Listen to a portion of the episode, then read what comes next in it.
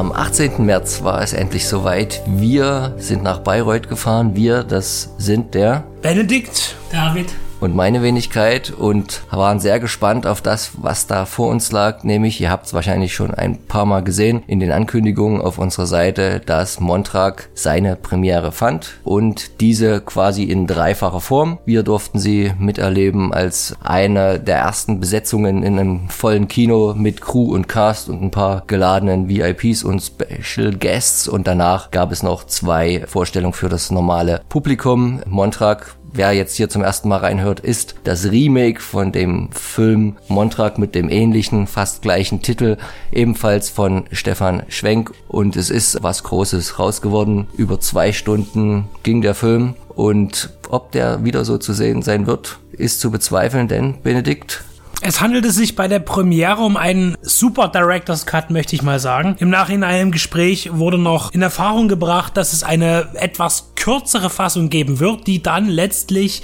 veröffentlicht werden soll. Das heißt, die Fassung, die wir gesehen haben, man könnte es fast schon sagen, ist wie eine Roadshow. Die Fassung wird so vermutlich niemand mehr zu sehen bekommen. Und letztlich für den, für den Gesamtverbraucher, für den Verleih und für alles weitere wird es eine etwas gekürzte Fassung geben. Was jetzt rauskommt, das entscheidet letztlich der Regisseur selbst und die Produzenten, also die, die richtigen Produzenten.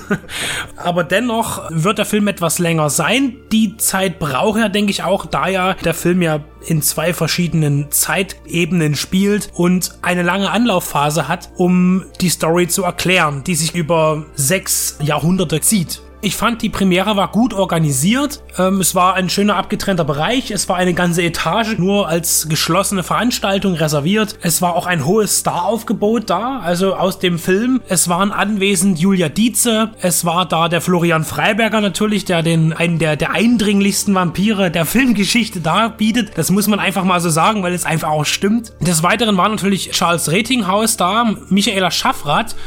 Martin Kesici war da, Udo Schenk war da und natürlich Dustin Semmelrogge, der im Nachhinein doch eine der tragendsten Rollen hat. Ralf Stieber war da und Nikolai Will und natürlich Stefanie Jost. Also es war ein, ein sehr hohes Staraufgebot, auch bei der Aftershow-Party letztlich, zu der sich auch recht spät Matthias Reichstein und Martin Hellstone dazu gesellten, die teilweise sehr, sehr lange Strecken hinter sich gebracht haben, um an der Premiere und an der Aftershow-Party teilzunehmen, was natürlich auch zeigt, wie viel viel den einzelnen Darstellern an dem Film eigentlich liegt, weil ich denke, an einem Wochenende könnte man auch was anderes machen, aber die Menschen haben sich, die Schauspieler auch und natürlich die gesamte Crew, die Zeit genommen, nach Bayreuth zu kommen, um das letztendlich das, das Endprodukt oder das vorläufige Endprodukt zu feiern bei der Premiere. David, was sind denn deine Eindrücke von diesem gesamten Abend gewesen? Ja, also ich kann dir da auf alle Fälle nur beipflichten in allem, was du gesagt hast. Es war ein wunderschöner Samstag auf alle Fälle. Also wie schon gesagt, erst der Film, dann die Party, wo wir als Co-Produzenten beziehungsweise als ausführende Produzenten uns halt auch wieder wirklich sehr aufgenommen gefühlt haben, wirklich mit dazugehört haben. Wir haben mit Charles Rettinghaus, Michaela Schaffrath, Matthias Reichstein ausführliche Gespräche führen können. Was ich noch sagen wollte, der Stefan Schwenk, der Regisseur, hat vor dem Film auch noch eine kleine eine Ansprache gehalten, sehr emotional gewesen, weil der Film jemandem gewidmet ist. Ich denke, das darf man sagen. Sein Bruder, der 2011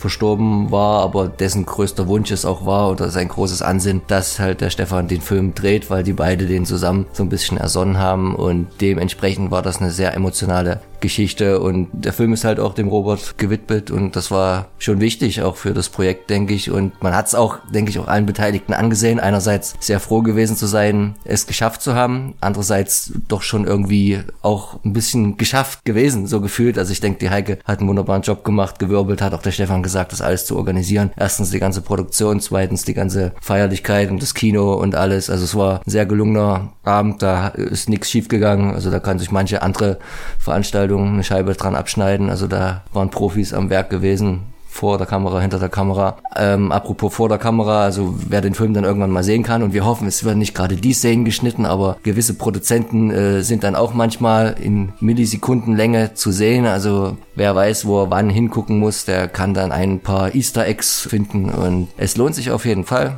Kauft euch das Ding, sobald er rauskommt. Wir hoffen natürlich auf den größtmöglichen Vermarkter, der anbeißt, der das haben will. Und wir hoffen natürlich auch, dass eine gewisse Auswertung in Form von einer Kinotour kommt oder werden eigentlich selber damit anpacken dürfen in einem Kino unserer, eurer Nähe äh, und mal schauen, äh, ob wir den dann reichhaltig bespielen können und wie das Ganze aussieht. Da muss man noch etwas warten, aber der David weiß dazu noch etwas mehr. Was auf alle Fälle hundertprozentig schon steht, ist, dass der Film bei den FFF Nights, also Fantasy Filmfest Nights, im April spielen wird. Da wird es dann wahrscheinlich auch zum ersten Mal die offizielle Fassung geben. Wie schon gesagt, Kino-Release ist geplant. Auf alle Fälle wird es eine Kinotour geben, also das ist wohl auch schon hundertprozentig. Welche Städte es treffen wird, das wissen wir aber leider noch nicht. Aber wir hoffen natürlich auch, dass es in einer Stadt in eurer Nähe zu einer Aufführung kommen wird. Five Years in the Making kann man nur sagen, es war ein hartes Stück Arbeit, vor allen Dingen natürlich für die, die von Anfang an dabei waren. Wir haben uns ja so mehr oder weniger dazu gestohlen. Das Endresultat auf der Leinwand, qualitativ muss man sagen, ist für das, für das, was der Film eigentlich an Unterstützung bekommen hat, finanziell von der Außenseite, also ohne Filmförderung, ohne ähnliches, aus reinen Sponsoring und privaten Zutun, ist aus dem Film wirklich was geworden. Es gibt hin und wieder Szenen, die altersbedingt natürlich technisch gesehen gesehen, ein bisschen auffallen, aber das ist nicht schlimm. Man hat viel nachgedreht. Es wurde gut zusammengefügt und überarbeitet. Und letzten Endes bietet der Film eine Qualität, die ein Low-Budget-Film in der Kategorie, wie Montrak einer ist, sehr viel mehr bietet, als man das von anderen Produktionen der Größenklasse gewohnt ist. Und das liegt eben nicht nur an dem Cast, der auch sehr prominent ist. Man kann wieder sagen, natürlich in kürzeren Rollen, aber dennoch auffallenden Rollen Sönke Möhring, Cosma Schieferhagen und Antoine Montrak Jr. Möchte ich fast sagen. Also der Film macht schon viel her und eine Chance hat er in jedem Fall verdient. Ich finde, es ist ein gutes Remake von einem Langfilmdebüt. Man hat sich viel Zeit genommen, man hat viel Kraft investiert, über Wochenenden hinweg gedreht, für fast nichts als ein Dankeschön, für das viele mitgemacht haben. Und